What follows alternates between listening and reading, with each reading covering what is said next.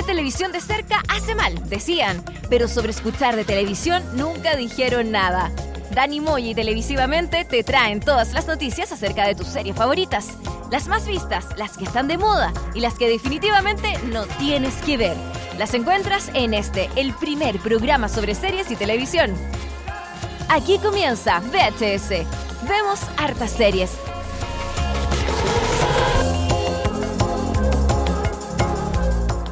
Buenos días, buenas tardes, buenas noches, ¿qué tal? Aquí estamos comenzando un nuevo capítulo de VHS. Vemos hartas series, el resumen semanal de todas las noticias relacionadas con el mundo de la televisión y por supuesto el review de todas las series que la están llevando en el momento o no es así de amigo tele. Sí, las series que las llevan, así como dicen los jóvenes, las que están más taquillas. Taquilleras. Las taquilleras. Sí. Las más grosas. las series más pulentas. Así la habla la gente hoy en día, ¿no? Los jóvenes. Los jóvenes, ¿Ah? los ¿Ah? lolos. Así hablan los lolos. Oye, sí, eh, la semana pasada estuvimos hablando de, eh, por ejemplo, Hill House, que era una de las series como del momento que se ha comentado.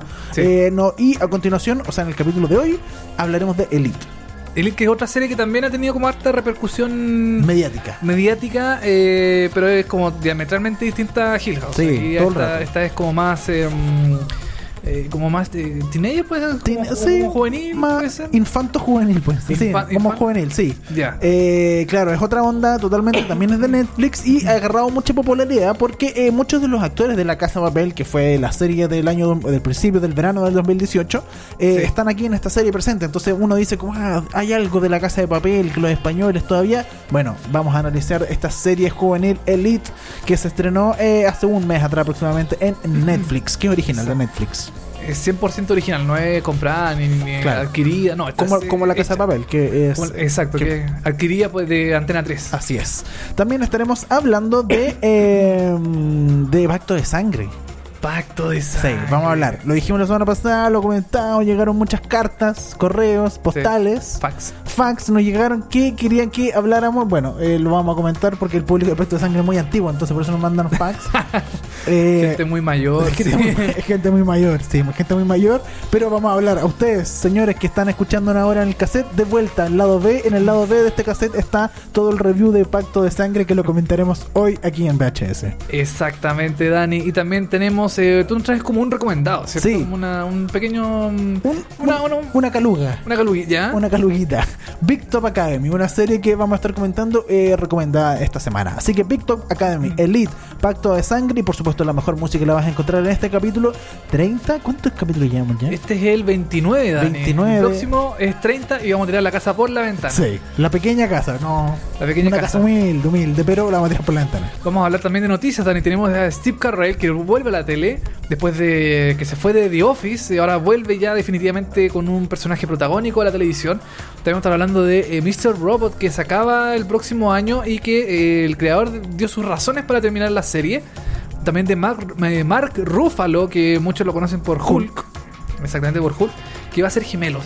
Va a ser va a interpretar a gemelos. Es como, es como, ¿cómo se llama el de Fargo? Eh, Iwan McGregor. Ivan McGregor, sí. Vamos a- ¿les, fu- ¿les funcionará a Mark Ruffalo esto de ser gemelo? No sé, ¿ah? O ser así como en Isla Paraíso, que también hay una monja que es como que va a la, va a la ¿Qué? isla. ¿Qué es Isla Paraíso? Ah, no, alguna cosa que vemos los. Ah, la Isla Paraíso, la, la, la telenovela de Mega. Sí, pues. Ah, que no sé, no, no la he visto, esa no la he visto. ¿No la has visto? No. Ya. Bueno, la gente que Isla Paraíso ve que hay una, un personaje de Volpato ¿Ya? que se gemela. Ah, también. Y eh, la, la parte donde ellas dos están juntas ¿Eh? es muy. ¿Es rasca. Oh, Es muy porque ella se sienta en una cama, ¿Ya? pero el otro lado de la cama no se mueve. po.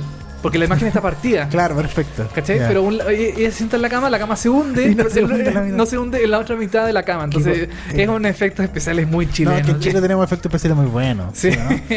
Bueno, de esto y mucho más estaremos hablando en este capítulo de eh, VHS. Partamos de inmediato con la música, con eh, una serie que volvió con su segunda temporada hace también unas semanas atrás, estrenó segunda temporada. Estamos hablando de Big Mouth, esta serie de animación de Netflix, original de Netflix, de Nick Kroll, que eh, volvió con la historia de estos chiquillos que siguen descubriendo cómo cambia su cuerpo y cómo eh, se descubren a sí mismos también con eh, la masturbación, el sexo y todas estas cosas, los pelos eh, públicos que les sale. Bueno, de, esta, de eso habla Big Mouth, esta gran serie de Netflix. Vamos a escuchar de su capítulo 5 de la segunda temporada. Estos Group is in the Heart de D-Light, una canción clásica como de los 90 que estamos aquí presenciando en VHS. Vemos hartas series a la vuelta, noticias, no se despeguen.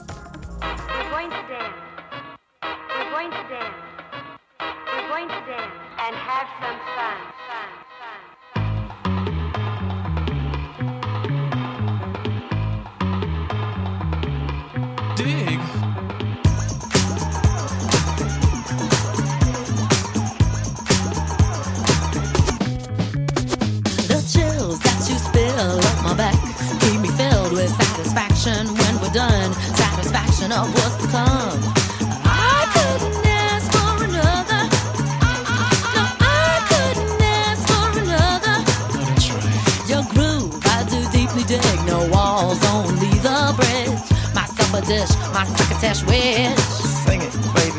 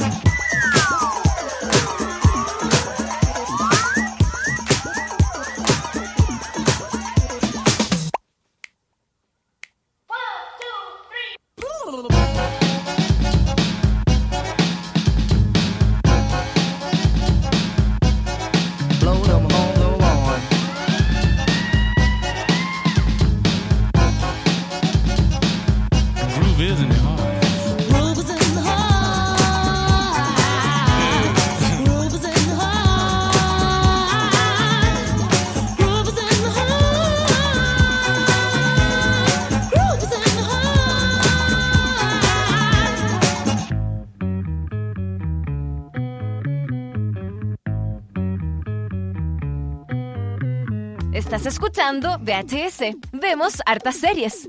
Eso era Groovy's in the Heart. Hay un cover de esta canción de Nicole, la cantante chilena. No te puedo creer. Sí, es bastante entretenido, didáctico. Yo, la, confundí con una Tom Jones, pero nada que ver. no. Esa es distinta. Sí. Sí, no, nada que ver Tom Jones aquí. Es que yo soy muy viejo, Dani. sí, eh, bueno, Tom Jones es más de tu época. Sí, está bien. Sí, lo entendemos. Otro que es de tu época también, que tiene como la misma edad, ¿o no? Steve Carell contigo. Sí, por lo menos las canas ya, ya no Sí. estamos pareciendo en canas. Oye, Steve Carell vuelve a la televisión en una nueva serie de, Ani- de Jennifer Aniston y Reese Witherspoon para Apple. Lo comentamos la semana pasada que ya teníamos un par de detalles más con Apple de que toda la gente que tiene un, un dispositivo Apple va a poder ver gratis, al parecer nos ha confirmado, todas las series de esta nueva plataforma que todavía no tiene fecha de estreno, pero eh, a Steve Carell volvería en una de estas series. Exactamente, estamos hablando de una serie que todavía no tiene nombre, que también ta- estaría protagonizada por Jennifer Aniston y por Reese Witherspoon. Reese Witherspoon que eh, actuó en Big Little Lies Por ejemplo, claro. y en muchas películas también. Y Jennifer Aniston que es conocida por Friends y por muchas películas también. Eh, esta serie se va a basar, eh, se trata más o menos de un matinal gringo. De un matinal gringo como es el... Es el eh, Today Show o el eh, Morning, ok, Good también. Morning America. Exactamente. Que son como eh, programas, no como los matinales de acá, de Chile, que llega la tarotista, Claro. te dice, te dice, hoy, hoy día es Sagitario, le va a ir súper Claro. mal, el amor le va a ir súper bien, y, Y todo que- lo contrario. Y que llegas al FAT y dice, no, es que va a temblar, vamos, Eh, todos, vamos a morir todos, así que por eso vamos a tener aquí un especialista, un mexicano que nos va a decir que al final todos vamos a morir de aquí a mañana. Exacto. No, aquí lo- los late, eh, per- perdón, los eh, matinales gringos Son de verdad. son más informativos, son Sí. como más de notas, de gente que habla en el, en el panel. Es como más cosas- noticioso. Es más noticioso, exactamente. Y, eh, y la serie de. La nueva serie de Apple va a mostrar como el, eh, el, em, el making of, lo que se hace detrás de cámara de, eh, de este matinal gringo. Había una serie eh, también, bueno, relacionado con... ha- Han, han habido en el último tiempo series como relacionadas con la tele, como lo que Sí. pasa detrás. En Lifetime creo que era, tenía una o no? Lifetime. ¿No? Eh, sí, tienes razón, se Sí, llama po. eh, Unreal. Unreal, sí. También hay una que se llama Episode, que también mostraba como los entretelones de una serie cómica. La de... Eh, La esta era la de, de eh, Friends, po. La de Friends, la de Matt LeBlanc. Matt LeBlanc, claro. Y también eh, me acuerdo una de Estudio 60, creo que era, que era, que era el, el making of de un programa tipo Saturday Night Live. Ah, perfecto. Y Dirty Rock también, porque también es como Sí, los po. entretelones. Y era un clásico de Thunder Oye, Sí. a propósito de eh, Big Mouth, que escuchamos música, hay un capítulo que está como inspirado en A Saturday Night Live. En serio. Es muy chistoso, sí. Yo tengo que ver eh, Big Mouth, la tengo pendiente. Todavía no, no la he visto. Eh, bueno, Steve Carrell se une al elenco eh, donde va a interpretar a Mitch eh, Kessler, que es un presentador de programa matinal que lucha por mantener su relevancia en una televisión en constante cambio. Esta va a ser la primera serie con el rol protagónico de Carell desde el 2011, cuando abandonó, The Office. Eh, según bueno, la sinopsis oficial, la serie será un es- una espía en la vida de las personas que ayudan a Estados Unidos a levantarse en las mañanas, explorando los desafíos únicos encontrados por esas mujeres y hombres que cargan ese ritual matinal televisado. Recordemos también que en Estados Unidos eh, los matinales parten muy temprano, tipo 4 y media, 5 de la mañana, están partiendo los primeros programas matinales. Es- Lo- eh, ¿Sí? los oficiales parten a las 7 creo de la mañana o 7 y media eh, antes que acá y eh, antes tienes como una especie de pre-matinal que va a parte como de verdad como a las 6 de la mañana. Que en el fondo es como un after, así después de la, de la noche. Así Sí, como- una cosa muy pero, rara. pero eso es por el tema del cambio o- de horario ahí en Estados Unidos. No, no. porque- ¿no? No, no, a la- si tú levantas ya, ya a las 5 y media de la mañana ya empieza la tele. ¿En serio? Sí, empieza muy temprano. Sí. Mira, acá no, pues acá. Sí, no, acá parte más tarde. Igual parte aquí a las 6 y media, si no me equivoco. Con el no, 3 por... ¿Sí? No, pues como a las 5 y media parte acá. Ah, ¿también 5 y media? Sí, también Ah, es como bien temprano. Pero mm, nosotros no sabemos porque no Sí, nos yo no me levanto tan, temprano, a esa hora nunca me levanto. Pero las veces que me he tenido que levantar Sí. a las seis y media, ponte tú, ya a esa hora yo he visto que hay. Sí, hay, hay, algo, programa, hay sí. algo, sí. Pero como decíamos, este no es como un matinal chileno. Así, los Sí. matinales gringos son distintos, llevan invitados, llevan mucho eh, show en vivo también, También, eh, musicales, eh, actores de moda, actrices de moda también.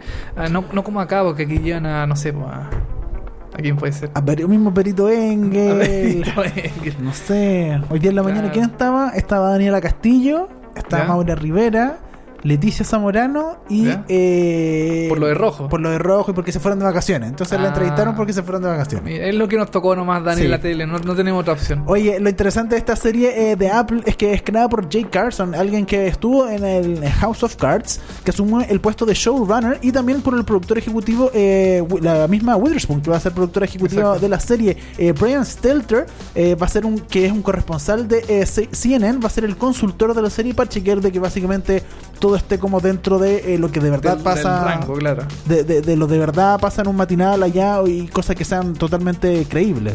Yo, yo creo que lo que se lo más parecido a un material gringo que tenemos acá en Chile es lo que hace CNN, el CNN Chile. ¿Te- ¿Hace algo en la mañana? ¿Tiene Que un hace como matinal? un programa bien largo, claro, que es como de información, llevan a panelistas, invitados, Ah, también mira. es como bien gringo en ese sentido. Perfecto. No es como tan, no es como una tele abierta, que es como eh, no sé, Chabacana. más chabacana, y Sí. muestran a- el asesinato y la Y, do- y dos horas con el asesinato, porque no es un Sí, ratito, es dos claro. horas, tres horas. Exacto, la gente que se perdió, chuta, están todo el programa Oye, mostrando lo mismo. Chilevisión lleva dos semanas con el asesinato. El primo o el hermano de una niña que se perdió ya famoso. O sea, lo entrevistan todos los días. Sí, una sí, cosa. increíble, sí. Pero le da rating. Yo creo que eso es como lo más, lo más que tiene que ser, porque si no, no, no hay otra explicación por qué le dan tanta cabida a ese tipo de temas.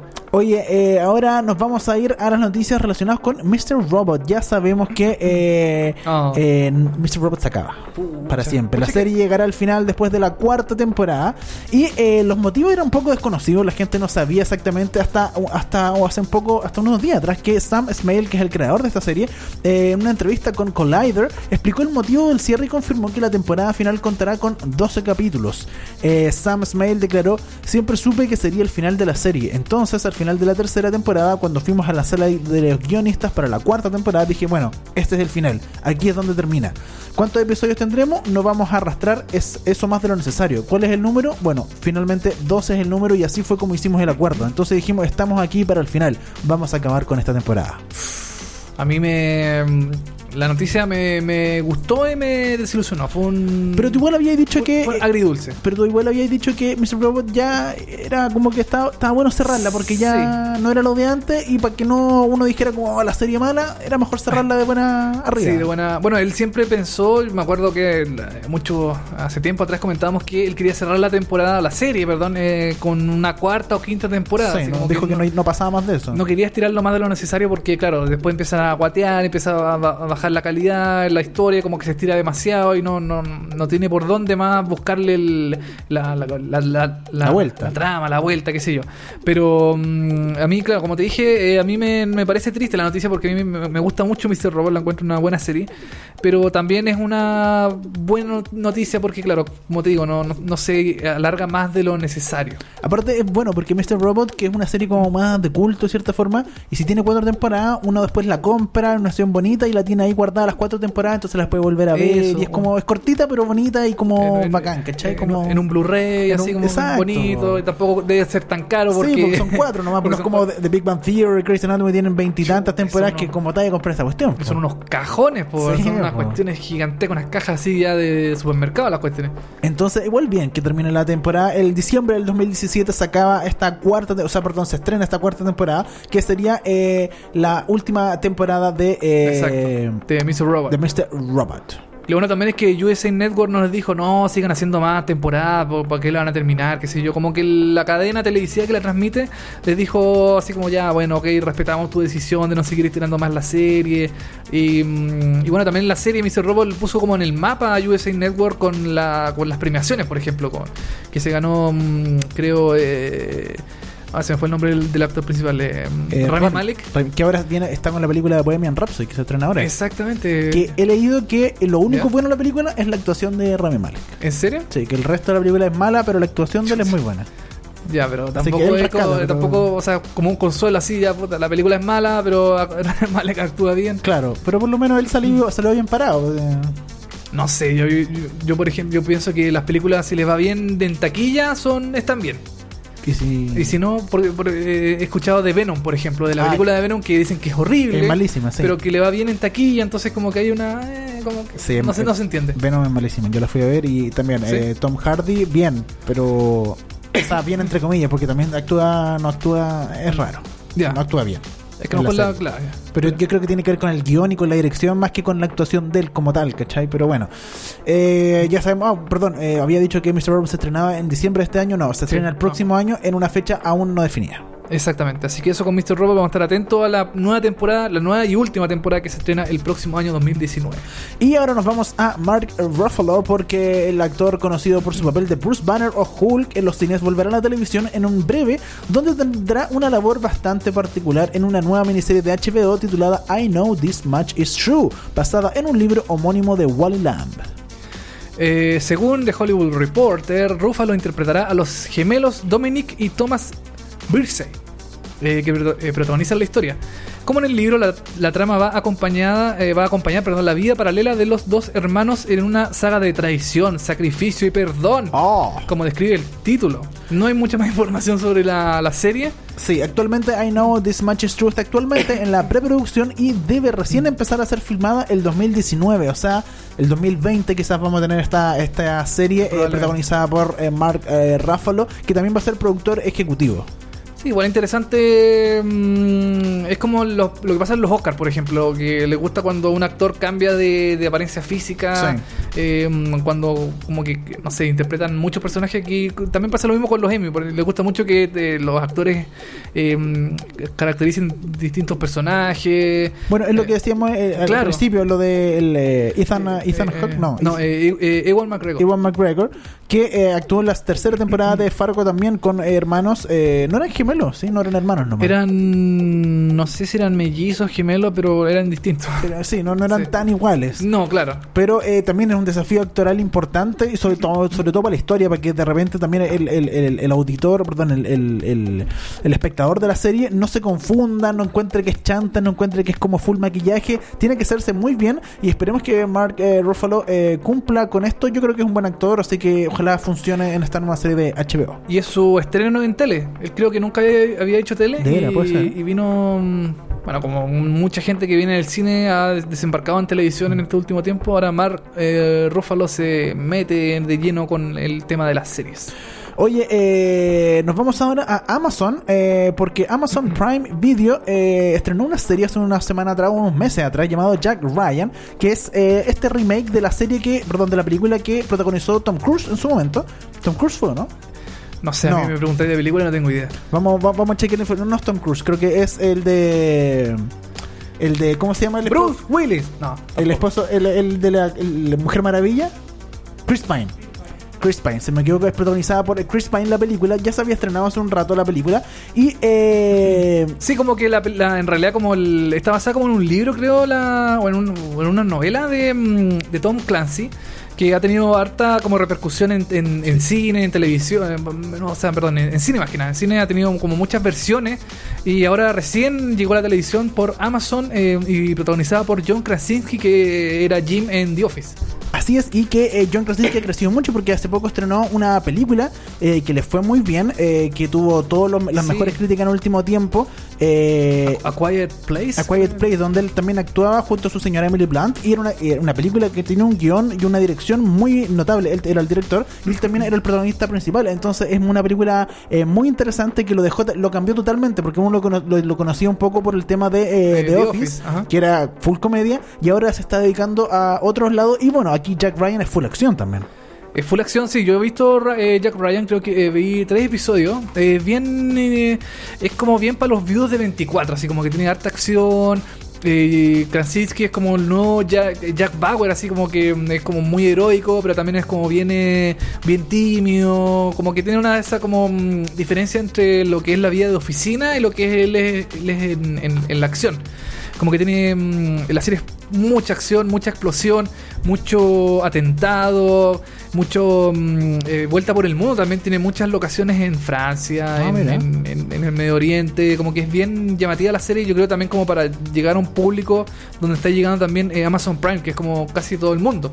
Y bueno, eh, la gran eh, noticia de, este, de esta serie de Jack Ryan con Amazon Prime es que una encuesta apunta que casi el 40% de los suscriptores de Amazon eh, Prime Video vieron ya Jack Ryan en el mes de estreno de la serie. El estudio de la empresa Seven Park Data muestra que la serie protagonizada por John Krasinski fue la más vista de la plataforma en septiembre, seguida por The Man in the High Castle con el 23% del público. Igual notable que casi la mitad de tus suscriptores ya hayan visto la serie el primer mes, eh, Sí. es un buen dato. Es un muy buen dato. Además que Amazon le dio mucha publicidad a esta serie. Era como su gran serie. Sí, Caballero de Batalla, como para que la gente también se, eh, como que se metiera a Amazon. Exactamente, era como el- así como, no sé, la vedette de todas las series que ha hecho. Uh. Porque, porque Amazon como que hace series, pero tampoco son tan llamativas, o sea, Sí, no, son, eh, no son tan eh, masivas. Son más como de autor, son más como Mm. de series como más de, de no sé, como más chiquititas, no tan, Sí. no tan Rimbombantes como las de Netflix, ponte tú, Exacto. o HBO, no sé. Exactamente, no es un Game of Thrones, Sí. eh, ninguna. Entonces, como que Jack Ryan es- era su gran caballito de batalla para, para que la gente eh, se inscribiera también en el, en, el, en, el, en el servicio, a pesar de que John Krasinski no es un nombre. Como grande, como- grande. sí. Se está recién haciendo eh, su, su nombre en Hollywood con eh, esta película. Eh, tampoco era un actor tan conocido para el mundo entero. No es un Bruce Willis, no es un, no sé, un Jack Bauer. O un- Tom Cruise, que o un Tom Cruise, claro, exactamente. Un Jack Bauer. Un Jack- un Kiefer o sea, un Sutherland. Kiefer- un Kiefer Sutherland, ni un eh, Bruce Willis, no sé. Sí.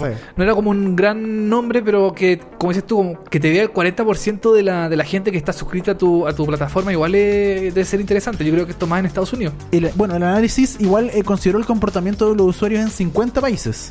Así que lo sacó a- casi a nivel global donde está Amazon eh, de, de- Disponible. disponible eh, los datos de que Jack Ryan le ha ido muy bien. Eh, el estreno de Jack Ryan fue en agosto, así que Sí, ha tenido harto tiempo de. Bueno, lo- esta encuesta lo tomó en septiembre. claro, porque se Septiembre estrenó el dos. 31 de agosto, entonces tomaron como todo lo que pasó finalmente en septiembre.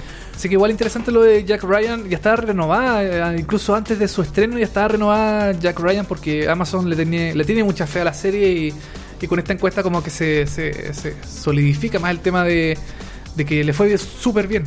Oye, y eh, para cerrar este primer bloque de VHS, vemos hartas series. Quiero tirar un recomendado. Ah, ¿eh? Eh, vamos a hablar de Big Top Academy, que usted ha visto los comerciales en, en Mega principalmente, porque recordemos que Mega, eh, los dueños de Mega son eh, Discovery Channel, básicamente un porcentaje de eh, los dueños de Mega. Parece que sí, sí. Tiene razón, pues vendió una parte, creo que como el 20 o 23% Sí. más o menos, es propiedad de, de Discovery. Networks. O Discovery Network. Claro, porque tiene Discovery Kids, Nat Geo, un montón de series, y por eso también hay un bloque de Discovery en los sábados, si no me equivoco, en la tarde en Mega. Gente muy gorda que baja de peso. Sí, ah, sí, son programas un poco. eh, no es lo que uno podría esperar quizás de Discovery, pero bueno. Eh, la cosa es que eh, el 15 de octubre se estrenó eh, Big Top Academy, esta, esta primera serie eh, que es interesante de Discovery Kids porque es una mezcla entre Discovery Kids y el Circo du Soleil. Ya. Es la primera serie del Circo du Soleil. Ya, todos conocemos el Circo du Soleil por eh, todos los shows que Sí. vienen a Chile todos los años, eh, Saltimbanco, el Love de los Beatles, y Ale- alegría. alegría, hicieron el último día con Soda Stereo. Sí. Eh, es un circo de los grandes, que reconocidos por todo el mundo, que tiene su, eh, si no me equivoco, su Su base. su base en Francia, si no me equivoco. Vamos, Puede ser, Es un dato que estoy tirando al aire, A que ver, no está corroborado, por supuesto. Cir- cirque es francés. Du, du de du, so- eh, francés. Francés, así que Soleil funciona. es francés. Soleil. A mí me funciona perfecto. Y eh, bueno, es interesante que Big, eh, Big Top Academy, esta serie, se lance con este respaldo de Discovery Kids y el Circo Soleil. Este megaproyecto fue producido por Apartment 11 en asociación con TV Kids y tiene como principal atractivo una puesta en escena que está pensada para descubrir básicamente el colorido mundo del circo y además cuenta con la participación de Chris Morena como productora ejecutiva. Usted se preguntará quién es Chris Morena. Bueno, ella fue la productora de Chiquititas y Rebelde Way. O sea, Rebelde eh, es alguien que sabe de eh, series infantiles y series juveniles, básicamente. Entonces se contactaron con ella y ella es una de las productoras de esta serie que se llama Big Top Academy, que se grabó en eh, Canadá. En, eh, Sí. Y está auspiciada, está, perdón, dedicada principalmente a los niños. Oye, nos mandamos un carril gigante A diciendo ver. que era de Francia, pero no es de Francia, ¿De de- es de Canadá. Cana ah, de Canadá, perfecto. Pero igual era una francés en Canadá, así que Sí, tampoco po. no estamos tan perdidos. no tan terrible, sí. Oye, eh, entonces tú me decías que esta serie es de Discovery Kids. Kids. Todavía no está, no está estrenada, todavía no se, se está preparando, todavía parece. No, está estrenada en, eh, Ah, perfecto. en. En Chile, no sé si ya se estrenó. En, en- Puede- sí, me puede parece que sí. En, en Argentina, por ejemplo, se estrenó ya en agosto. O sea, perdón, en octubre, hace dos semanas atrás. ¿Ya? Y en Chile no sé si ya estuvo el estreno o, eh, o se va a estrenar. Pero eh, es interesante esto que está haciendo eh, de Circo Soleil con Discovery Kids, haciendo una serie que básicamente se trata sobre eso. Se trata sobre el circo y sobre una escuela de, circo donde van los niños y van quieren ser gimna- gimnastas aeróbicos o deportistas o quieren hacer el baile o actuación. Y es como, eh, no sé si alguna vez tuviste alguna serie como por ejemplo, eh, bueno, el mismo Rebelde Way que pasaba como todo en un colegio. Ya, no, no, no la vi nunca. O haciéndolo un, una- un- un paralelo bien penca, pero buena profe en, eh, en TV aquí en Ya, TVN, sí, sí, sí. que básicamente todo pasa en un colegio. en un- todos ya. los alumnos, que se- o por ejemplo, eh, Violeta, creo que también pasa como todo en un colegio, como estas series juveniles, que están Disney Channel. Claro, que están tipo- todas centradas como en un lugar específico y van a clases. Carrusel, po. Carrusel. No tenía que haber dicho. Carrusel también, Carrusel de un colegio. Buena profe, una. Eh, Eh, algo. Ya, ya, pero todo, todo pasa en un lugar. Claro, todo pasa en un lugar que es esta como academia de circo. Entonces Ya. ellos van a clase, empiezan los amores, empiezan que me gusta esto, no me gusta el profesor, empiezan a hacer lo- lo- los, ¿cómo se llama? Lo, eh, las travesuras. Pero es interesante lo que está haciendo Big Top Academy con esta primera serie infanto-juvenil producida por Discovery Kids y Cirque du Soleil eh, y que tiene este respaldo de Chris Morena, la productora de Chiquititas y Way, que ya sabe básicamente cómo tratar y cómo llevar este contenido infanto-juvenil a los jóvenes. Los jóvenes como nosotros. Los jóvenes como no, ya hace rato nunca que- no, no, nunca nunca, nunca ya. dan, nunca dan joven. Ya. Sí, pues tiene, tiene harto. Estoy viendo aquí imágenes de la, de la serie, es como bien. Colorida, ¿cierto? colorida, como medio fantasiosa también. Sí. Es como muy circo du, eh, Circo Soleil. Sí. así como harta, harta imaginación y A- cosas así. Así que si usted tiene un sobrino, un hijo chico, bueno, recomiéndale esta serie de Discovery Kids, eh, Big Top, eh, Big Top Academy. Big Top Academy. Oye, me- estoy en la página de Discovery Kid y también está Puerto Papel, que es una serie chilena. Ah, mira, No tenía idea que estaba en Discovery Kid. Mira, Interesante. Interesante, así como le llegan cosas chilenas a, a toda Latinoamérica casi. sí, po. Y eso con eh, las noticias y el recomendado del día. Por ahora nos vamos a seguir escuchando música de una serie que hablaremos a la vuelta en el segundo blog. Estamos hablando de Elite, esta serie española exclusiva 100% de Netflix. Vamos a escuchar Fiebre de Bad Gyal del capítulo eh, 3 de la primera temporada de Elite, que ya está confirmada por la segunda temporada. Segunda temporada confirmada, sí, exactamente. Esto es Fiebre Bad Gyal y a la vuelta analizamos Elite.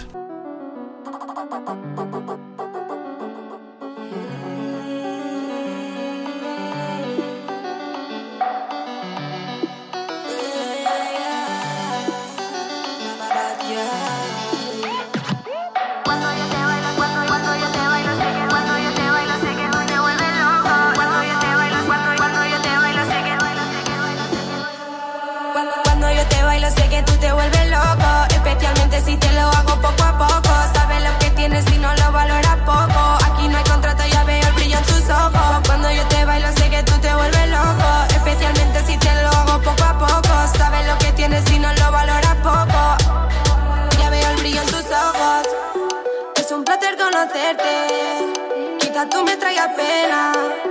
Pero no puedo perderte. El número uno,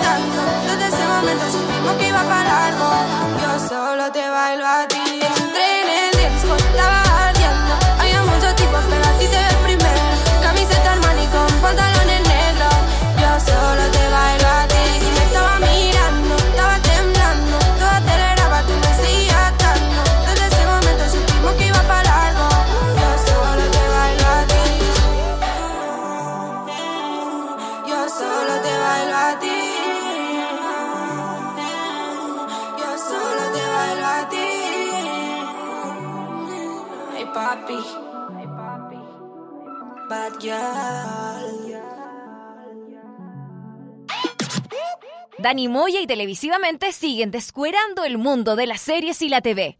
Esto es VHS. Vemos hartas series. Eso era Fiebre con Bad Gal. O Bad Gal, no sé cómo se pronuncia. Canción de la serie Elite, que vamos a comentar en este preciso Ahora instante. ya. A mí no, no me gusta la serie Elite porque es una marca no, no me gusta decir. No, marca de papel. No, no, auspicia. No, no, Sí, auspicia es Elite. verdad. Así que digamos serie juvenil de Netflix. claro, con nombre de papel de poto. claro, Elite. Oye, sí, es Cirque du Soleil que me están corrigiendo acá. Y eh, esto queda en eh, Cirque du Soleil es de Canadá, por supuesto. ¿Y, Ya. qué, ¿Y qué más hay que corregir? Con, ¿Ah? Ah, es, eh, que no es último día. Es, no es eh, último día, es séptimo sé- día. El show de Soda Stereo de Cirque du Soleil. Du Soleil. Eso, fe de rata. Fe de ratas. Esto como pie, al- pie Pi- página. Pide página. Ya, ahora vamos a hablar de Elite. ¿Qué es Elite, Dani? Yo sé que Elite es un pañuelo Y un papel confort. y un papel Y confort. para limpiarse el poto. También. Pero Elite es una serie estrenada en Netflix, original de Netflix española, creada por Carlos Montero y Darío Madrona, con eh, los actores de La Casa de Papel o con gran parte de los actores de La Casa de Papel, y por eso es que llama tanto la atención. Los actores jóvenes. Lo- sí. O no tan jóvenes que también. Sí, no, de hecho, lo, sí, todos los jovencitos. Los jovencitos. Sí. Ya, pero hay unos. Yo me acuerdo de la casa de papel que hay unos jovencitos que no son tan jovencitos. Pues ese. Me acuerdo de Denver. No, no era Denver, era. Eh, sí, Denver. Denver. Denver era Sí. uno de los que aparece y ya está bien viejito. Y- pero aparece en un colegio ahora, pues. Sí, pero no, no- no es parte del colegio. Ah, pero explícame Sí. la serie, por favor, Dani, Bueno. porque yo no sé. Vamos a hablar. Eh, eh, Elite es una serie de, eh, que se estrenó el 5 de octubre de este año a través de Netflix y que sigue la vida de básicamente tres jóvenes ¿Ya? que estudiaban en un colegio, que son de bajos recursos y estudiaban en un colegio eh, que se cayó. Se cayó así solo. Se cayó de la nada, tuvo un problema, ah, se derrumbó el colegio. El colegio malo. Uy, parece que era chileno, parece que era- estaban en Chile y eh, bueno, ellos fueron a este Aula segura. No. Aula- claro, es- era parte del plan Aula Segura. Bueno, la cosa es que se destruyó este colegio, se cayó eh, por un problema con el contratista. Eso es lo que Ah, sabemos. Ah, es una cuestión, era chasquilla el contratista Sí, y la hizo mal el colegio, hizo, hizo.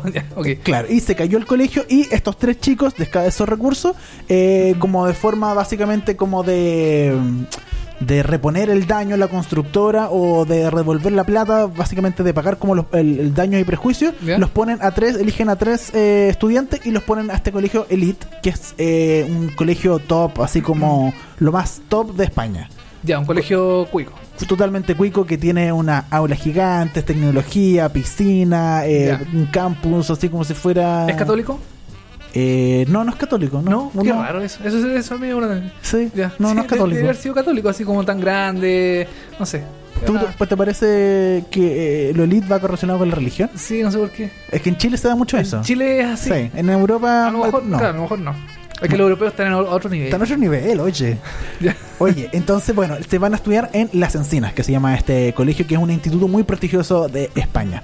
Ya. Y estos tres personajes, que es Samuel, Nadia y Cristian, le ponen, eh, llegan a este mundo, pero básicamente se las pone difícil, porque están todos estos chiquillos zorrones, con mucho dinero, mucha plata, eh, que eh, le vienen básicamente a interrumpir el... el Llegaron los rotos. ya, llegaron llegaron los rotos. robots, ¿cachai? Que esto es muy teleserie, ojo. eh, Sí, parece que sí. por ahora funciona muy teleserie así. Pero eh, hay algo que pasa en el primer capítulo que es alguien muere. No, no te puedo creer. Y no sabemos. ¿Quién es? Primero, o sea, después del primer capítulo ya sabemos quién. Pero Ah, después no ya. sabemos quién lo mató, ¿cachai? Entonces ahí se vuelve eh, lo interesante de esta serie, donde eh, está eh, Marina, que es una de las chicas principales, que eh, se empieza, empieza a tener una relación con uno de los chicos pobres, básicamente que llega. Y esta chica eh, Marina es la hija del constructor donde se cayó el colegio de No te puedo Ahí, creer. ¿cachai? Ahí empieza la teleserie y lo entrete también de esta serie.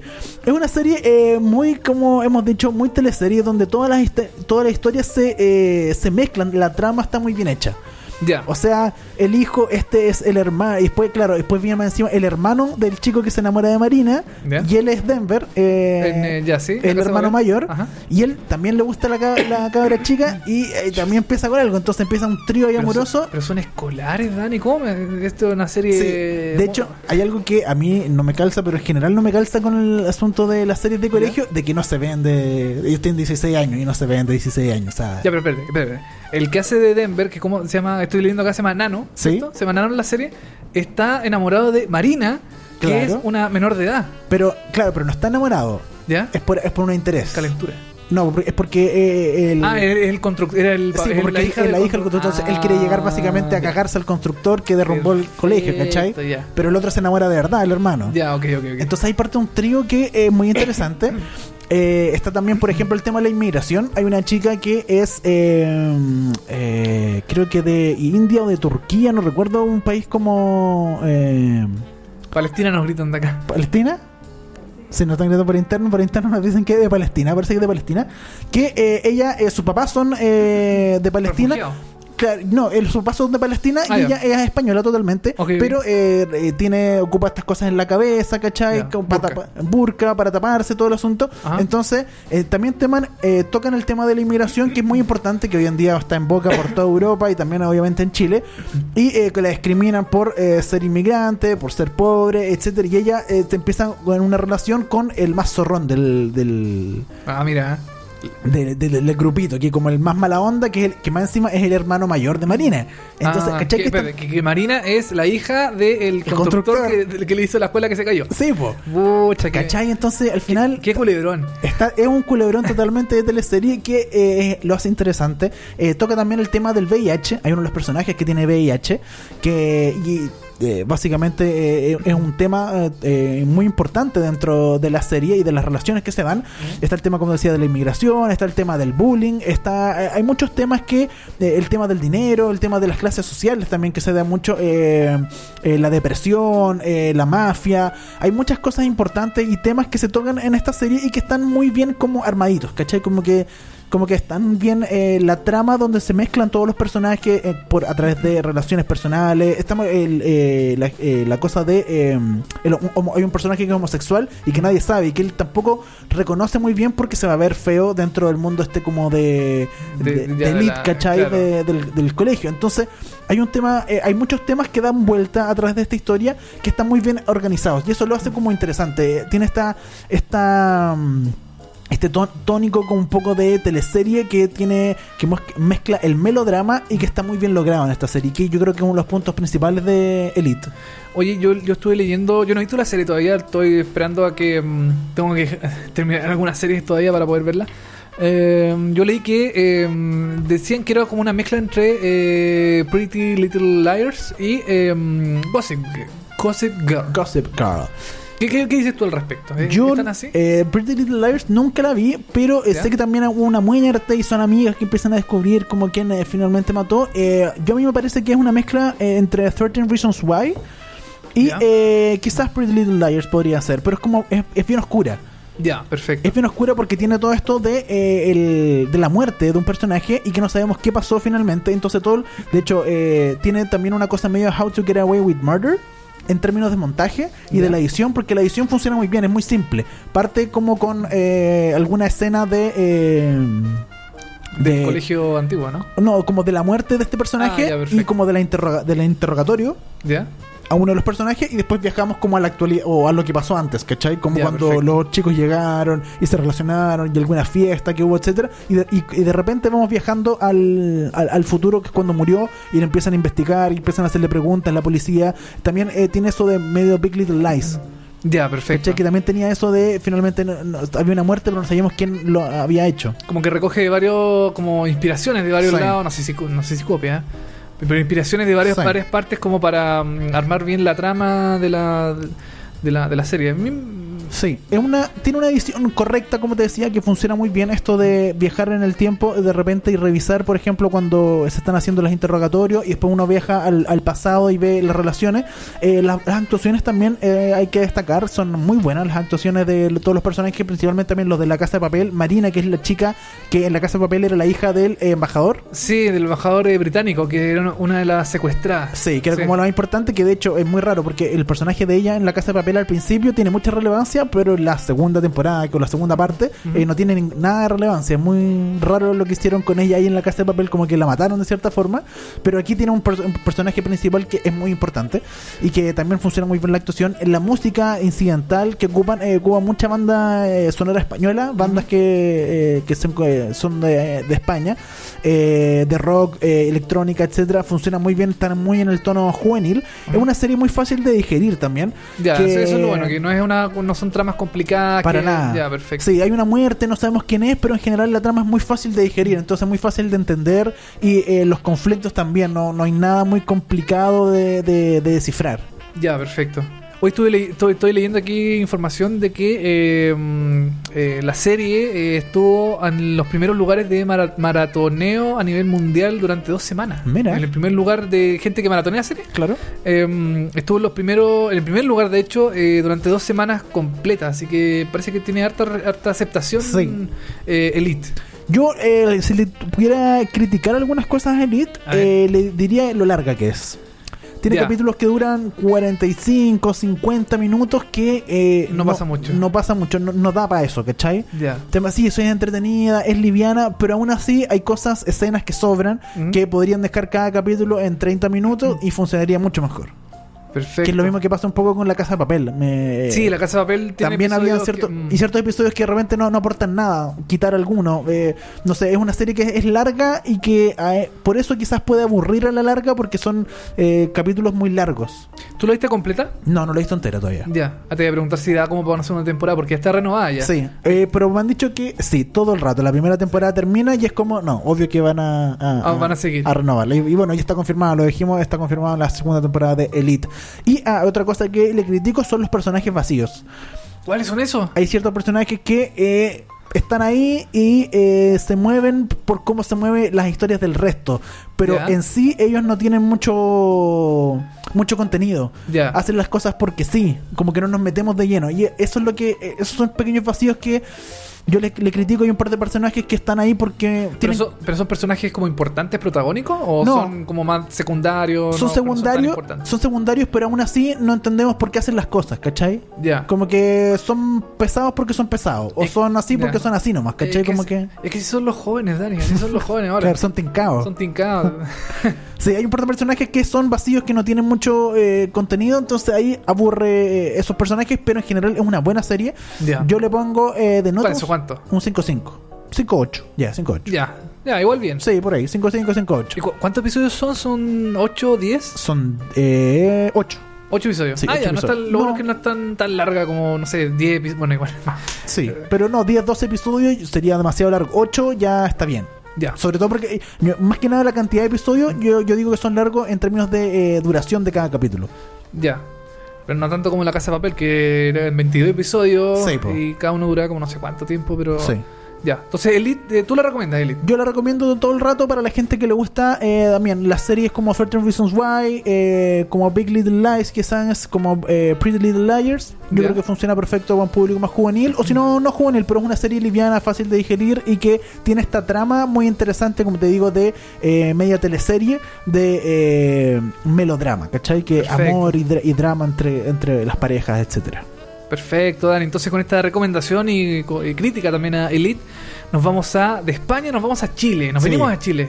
Porque eh, exactamente, Dani, el 24 de septiembre de 2018 se estrenó. La mejor teleserie que hemos visto en la televisión chilena. Se estrenó Pacto de Sangre. Sí. La teleserie de Canal 13 con la que pretende Canal 13 como volver al, al- al sitial de las eh, teleseries después de eh, Soltero otra vez, que fue un Soltero otra vez 3, que fue un fracaso pero gigantesco Sí, después de todas las acusaciones que tuvo eh, Herbal Abreu Es como que la serie se fue a pique totalmente. Y de hecho, eh, eh, bueno, el, el esposo de.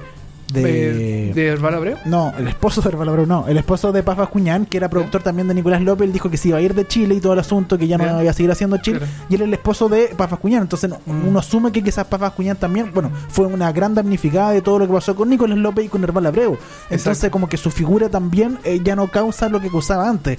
Eh, Claro. eh, es complicado lo que pasó con Soltero otra vez. Pero eh, Pacto de Sangre se estrenó.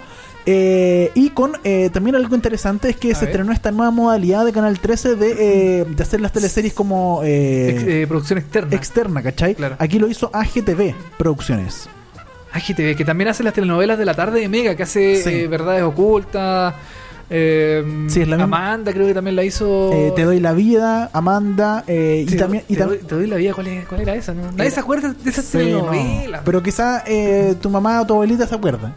Mi abuelita puede ser. Sí. Sí, puede ser. Eh, también, y también van a hacer eh, La Reina de Franklin, que es la nueva teleserie de Canal 13. Canal 13 externalizó todo. Todo, sí. Todo. Todo está hecho por gente externa. Sí, Y eh, AGTV, que es de Pablo Ávila, eh, va a estar eh, encargado también de esta nueva teleserie de Canal 13 llamado La Reina Franklin, que todavía no tiene fecha de estreno, pero se debería estrenar este año. Bueno, Pacto de Sangre, ¿sabes qué? Algo interesante de Pacto de Sangre. ¿Sabes quién es uno de los guionistas de Pacto de Sangre? No, Tiene un podcast, tiene un podcast sí, de ¿Ya? cine. De cine. Ah, ¿ya? Hermes el Sabio. Él es guionista de Pacto de Sangre. Él es guionista. Sí. Mira. Yo no sabía, el otro día lo vi porque él aclaró, porque se filtró supuestamente bueno, un... bien- eh, bien por él. bien por- bien- no sé si dan bien, porque Oh. vamos a hablar un poco de Pacto de Sangre. Pero, pero eh, él comentó es que se filtró supuestamente un guion de Pacto de Sangre en internet. Ya. No sé si supiste esta noticia. Sí, sí, algo leí. Y eh, él salió aclarando Ah. en Twitter de que era mentira este guion, eh, nada de lo que está ahí escrito es de verdad, pero... eh, Pero esa es una artimaña muy antigua. que filtrar cosas. No, pues eso, eso lo hacen ellos mismos. tú- sí, yo creo, que puede ser, ¿o no? Oye, Showtime de repente cuando estrena serie, se, eh, aparece la serie en el torrent, hoy se nos filtró la serie y han filtrado como 20.000 series así, pues entonces Sí. y lo hacen ellos, pues. creo yo, no sé. Pero Sí, sí puede ser. O, algo, algún fanático empezó a escribir así, "Ay, la cuestión así", no sé.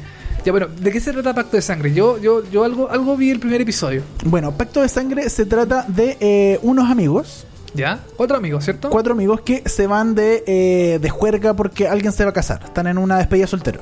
Uno de ellos se casa, ¿ya? Sí. Uno de ellos se casa. Y finalmente invitan, eh, arriendan, no, no arriendan, se consiguen una casa en eh, Maitencillo, si no me equivoco. ¿Ya? Eh, y que es una casa como la playa donde se van estos eh, chiquillos a carretear todo el asunto y llaman a una mujer que les baile. Y ellos están ahí bailando a lo mejor. No, una especie de soltero. una despedida soltero. Y esta chiquilla muere.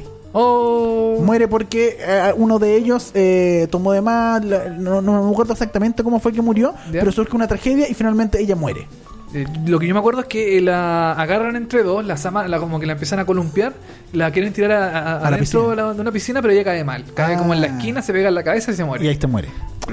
Y eh, ahí empieza el drama. Ellos Ya. esconden el cuerpo, eh, lo tapan, nunca pasó, nunca hicimos nada y tratan de salir limpios como si no hubiera pasado nada de esto. Y eh, hay un, como va el nombre, hacen un pacto de sangre básicamente de que esto nunca se va a saber y eh, esto va a quedar como un secreto. Ya, perfecto. Y finalmente así empieza a desarrollar la historia. Ellos vuelven y todos, todos ellos están casados, tienen su vida. Hay que que siempre la teleserie de Canal 13 como que todos son muy millonarios. Sí, todos casas grandes. Casa gigante, en, en los, en los Barnechea, son Sí. todos con mucho dinero, los medios Sí. autos. Es muy raro lo que. Sí, es muy, es muy Canal 13. Bueno, Canal 13 Sí. siempre hace como más o menos parecido. Sí, medio elitista, lo podría decir de alguna Sí. forma. En cambio, Mega hace como la gente más. Todo lo contrario. Más humilde. Porque son todos pobres. Como así, como pero que- son felices, Dani, Sí. son todos felices. Y todos- bailan, y y bailan, bailan. y Ah. tiran comedia, y tiran chistes, porque son pobres, pero son felices. En cambio, los cuicos son, son cuicos, pero son infelices. Claro. Y bueno, ahí se empieza a desarrollar la historia de esta, de esta teleserie que muchos la han pintado, yo eh, creo que le han puesto demasiado. Hay alguna alguien por ahí que dijo que esta es como, era como una serie de Netflix. eh, estaba Sí. tan bien hecha que Oye, era que- una serie de Netflix. Qué bueno que, tomas, que tocas ese punto. Sí, Yo tengo, mucho que, yo tengo mucho que decir sobre eso. Dani. Adelante, por favor. Yo me dediqué a buscar la diferencia entre una telenovela y una serie. Ya. Eh, bueno, primero está la duración. Los Claro. episodios son duran 50 minutos, pero las, los son divididos por temporada. Eh, las actuaciones son mejores, la realización es mejor, eh, el- el- el- los argumentos también, la trama es mucho mejor en, un- en una serie porque son cortitas, son cosas más acotadas. Sí, pero ya, pero siendo como abogado del diablo en ese sentido, ¿Ya? lo único objetivo de lo que de lo que hay dicho Sí. es la duración. Porque de que las actuaciones o la trama es buena o mala, eso es subjetivo. Sí, bueno, eso, ya, eso sí no, puede ser. eso no se puede medir. Pero claro, el asunto de que son es más corta la, la serie, que, las que hay temporada, que se divide en temporada, es una cosa objetiva. La, que- reali- la realización también, pues es distinta. sí. Está como más cinematográfico en el cine, eh, perdón, Sí. en, la, en la serie. En cambio, en la telenovela es las mismas locaciones, eh, son Pero- como cuatro paredes, entonces, o sea, perdón, tres paredes. ya, Dime, dime. de nuevo abogado del diablo. Ya, pero ahí ya. podemos debatir, porque por ejemplo, eh, Peep Show Sí. de cinematográfico no tiene nada. Es, la idea es que sea lo más natural Pipcho. Ah, Pipcho, ya, ok, ok. y lo más sí. realista posible. Entonces, no toda serie es cinematográfica. Ya, bueno, sí, sí, Ya, está bien, está bien. Pero me refiero a la, a la realización. Acá en este Sí. caso, eh, mira, es que uno compara telenovelas brasileras, por ejemplo, Sí. que son, eh, que están mucho más en el, como en el, en el camino de ser una serie. Uno las ve con cámaras, con cámaras bien, así como no sé, pues, las- no, me voy a poner- no me quiero poner tan técnico, pero, Pero tiene una intención, cine- una intención cinematográfica. Exactamente. Aquí, en, en cambio, las telenovelas chilenas, Mega, TVN y Canal 13 ocupan tres murallas Sí. y las cámaras están todas en un, en un sector, ¿cierto? Muy sitcom como Big Bang Theory. Muy sitcom como gringa, gringo, exactamente. sí. Pero drama, eso ahí Drama. está el problema. Y eh, yo no creo que. eh, yo, yo creo, bueno, es que es- no me quiero poner latero. Es que, es que la gente confunde telenovelas con series. Sí, po. Entonces dice, oye, bueno, la serie. No, una serie, weón, de una telenovela. Entonces, ¿por qué, por qué hacen esa. esa Es que la gente no entiende que en Chile se hacen teleseries, no se hacen series. O sea, se hacen Claro. series, pero se hacen mucho menos series. Lo que usted ve en la tarde, en el día a día, son eh, teleseries. Teleseries. Eso es, es O totalmente tele- distinto. Pero ponte tú, yo, hay una diferencia que también es técnica, que yo una vez creo que la comenté acá. A ver. que eh, había escrito Monte tú, eh, en un momento escribí una, un- una especie como de Biblia, que es lo que se llama cuando uno crea como la historia, etcétera, y eh, de una serie. Se la mostré a un eh, guionista de una teleserie chilena, un teleserie conocido, Ajá. y él me dijo, pero esto no es, esto no es serie. Eh, esto- eh, perdón, esto no es teleserie, es una serie, porque yo lo quería tener como teleserie. Ajá. Y me dijo, yo le dije, ya, pero ¿cuál es la diferencia entre teleserie y teleserie? Para tú, para que sea teleserie, tiene que tener melodrama. O sea, tiene Ya. que tener drama mezclado con amor y pareja, Y- y alguna- traición y traición, etcétera. así. Tiene Ya. que ser sí o sí para que sea teleserie y más encima tiene que tener algo de comedia. O sea, tiene que ser una mezcla de todo, ¿cachai? Eso es la teleserie, es una mezcla de todo y tiene y se enfoca en el melodrama. O sea, tiene que haber una pareja o tiene que haber un, un- un amor, ¿cachai? Entre medio en algo fundamental. Eso está mejor explicado que lo que dije yo. Así que todo lo que dije yo lo borran, por favor, se les olvida todo lo que yo dije y eso Claro. está mucho mejor explicado. Mira, yo creo que a Pacto de Sangre le dan, le han puesto. Está bien, es una telenovela. Y cumple con los, con los, con los cánones de una telenovela que es, como dices tú, el melodrama, la duración, la emisión, que es diaria casi. eh, De creo- lunes a jueves. O de lunes a jueves, o no, de domingo, no. Sí, de lunes a jueves, tienes razón. Eh, pero ya decir, oh, esta serie es digna de Netflix, esta serie puede estar. No, Exageraron Yo creo que es un poquito exagerar. Yo creo que está bien en su contexto, en, Sí. su, en su contexto de telenovela, está súper bien. Pero ya decir que es una, una cuestión de Netflix así. eh, No, está bien lejano. yo, yo creo que está bastante alejado. Quizás puede tener mucha trama, o sea, perdón, mucho giro la serie, eh, perdón, la telenovela. Puede tener eh, mucho mm, eh, cosas que pasen. A mí, a mí una cosa que me ha desilusionado un poquito de Pacto de Sangre, que he visto algunos episodios, que mm, ocupan mucho el, el final final falso, que es como para engancharte. Ah, perfecto. Ya. Yo, yo me acuerdo que hubo, eh, aparecían, estaban los personajes y aparece este como policía de la PDI. Que dice, ah, ah, eh, eh, ¿cómo era que decía? Eh, ah, Eh, pero, para, eso, pa- eso- paren todos, esto, están todos arrestados, qué sé yo. Claro. Y ponían la música dramática y se iban, se iban a comerciales, no me acuerdo si se acababa el episodio y se iban a comerciales.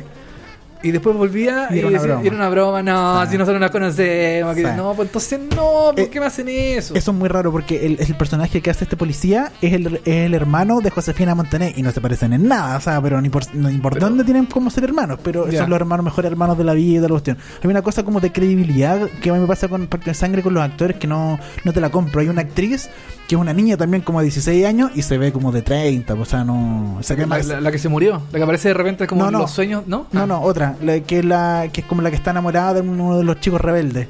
Ya, no, no, no. que, se ve mayor que la mamá, o sea, no, pues nada que ver. Hay, una- hay una- creo que hay una cosa, hay grandes actores, pero a mí me pasa que Pacto de Sangre encuentro que tiene una buena trama, tiene como una buena historia, Ajá. que podría ser mejor provecho, pero eh, hay una cosa de dirección que yo creo que está mal. Ah, Porque no, hay buenos actores, pero actúan mal.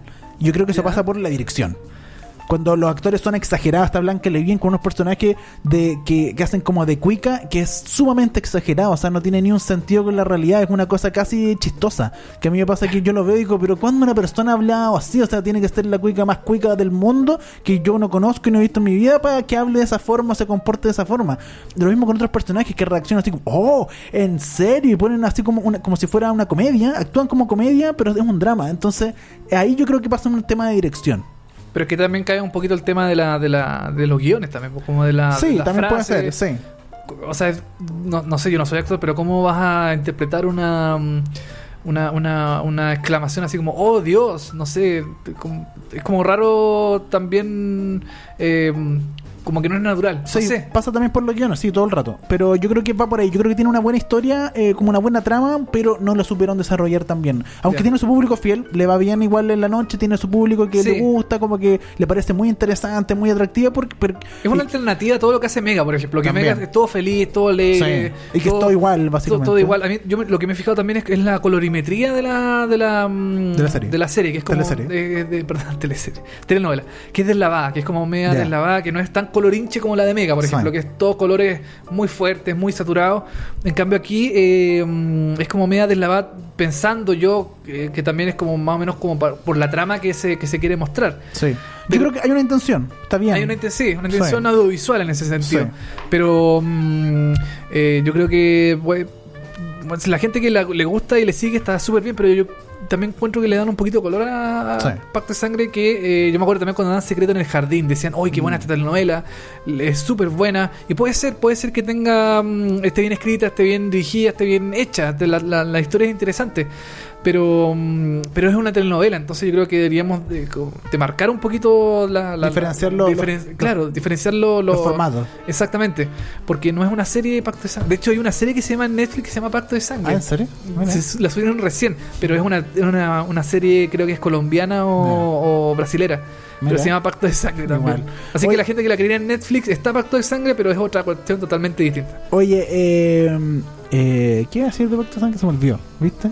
¿Ya? Lo tenía. No, pero bueno, no, sé, algo del, de la realización, ¿alguien puede ser? No sé. No sé, bueno, se me olvidó.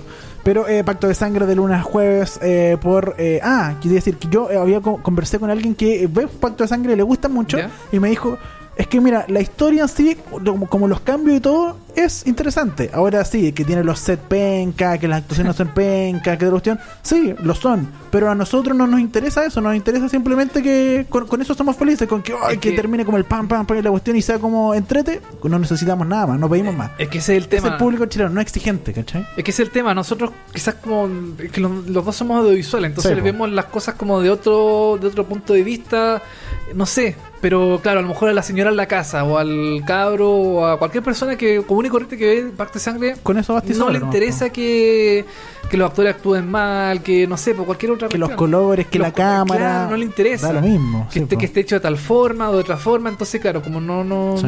les da lo mismo, igual que con las telenovelas de Mega, que les da lo mismo que eh, en Isla Paraíso no hayan mujeres y de repente lleguen todas las mujeres en un bus Sí. y bajen y oh llegaron las minas, llegaron las minas Sí. y no- eso no se ha visto como mm, y- y que la intención de que vengan las mujeres es solamente para procrear, a nadie le interesa eso. Claro. A nadie le interesa que se vea como algo terrible, pero lo disfrazan como de comedia. O soy yo muy grave. Parece que soy muy grave. No, no. Oye, eh, Pacto de Sangre está nominada a, los- los Copihue de Oro. No te puedo creer. Sí. Mejor serie, mejor actriz y mejor actor. Pero si la estrenaron hace dos semanas, ¿cómo va a estar Pero- nominada? Así es rápido funcionan las cosas en Chile. Oye, pero si- no, pues, puta, que está, bueno, los copigos también, pues Sí. tampoco son. Ya, eh, no son los Emmy, pero bueno, son los No, Copihue. Claro, dos semanas. Si estrenó hace dos semanas ya la nominaron como mejor telenovela. Yo creo que ya. eh, no sé. ¿ah? Ya, oye, eh, nos vamos mejor, ¿sí? Sí, ya vamos. Sí, vámonos, chao. Oye, eh, vamos a cerrar con una canción de How to Get Away with Murder de su cuarta temporada y su capítulo número 13, un gran capítulo de esa temporada. Eh, vamos a escuchar eh, Surfing eh, con Kid Cudi featuring Pharrell Williams. Perfecto, me parece súper bien de How to Get Away With Murder. With Murder. Medio Muy nombre, bien. ¿Eh? Surfing the Kid Cudi, esta canción, la escuchamos Dani, que estés muy bien, esperamos todos sus comentarios felices de la gente que ve Pacto de Sangre, Sí. que nos escriba a hashtag vemos hartas series. Y ahí con eso terminó el programa el día de hoy, que estés muy bien Dani, nos vemos la próxima semana, chao. Chao.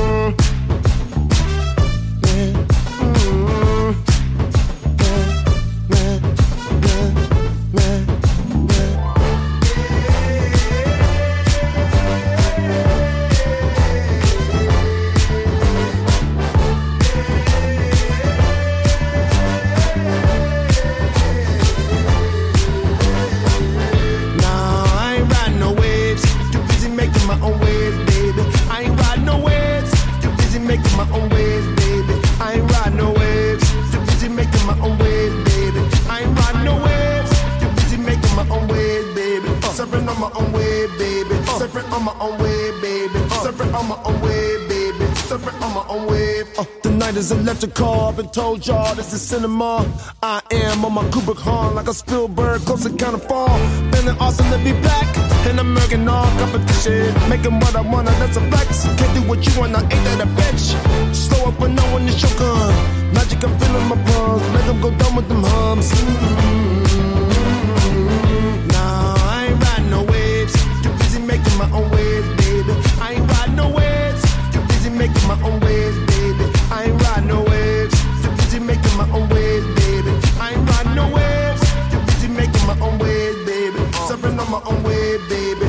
on my own wave, baby. Surfing on my own wave, baby. Surfing on my own wave. The industry so full of shit. Welcome y'all to the enema. Nah, man, no subliminal. Cause the insecure, they know who they are. Feeling awesome to be black. And American all competition. Everything that I do is a flex. If you don't get me, not my issue, bitch. Slow up, I know when the shogun. Got the magic in my palms. Make them go down with them hums. Nah,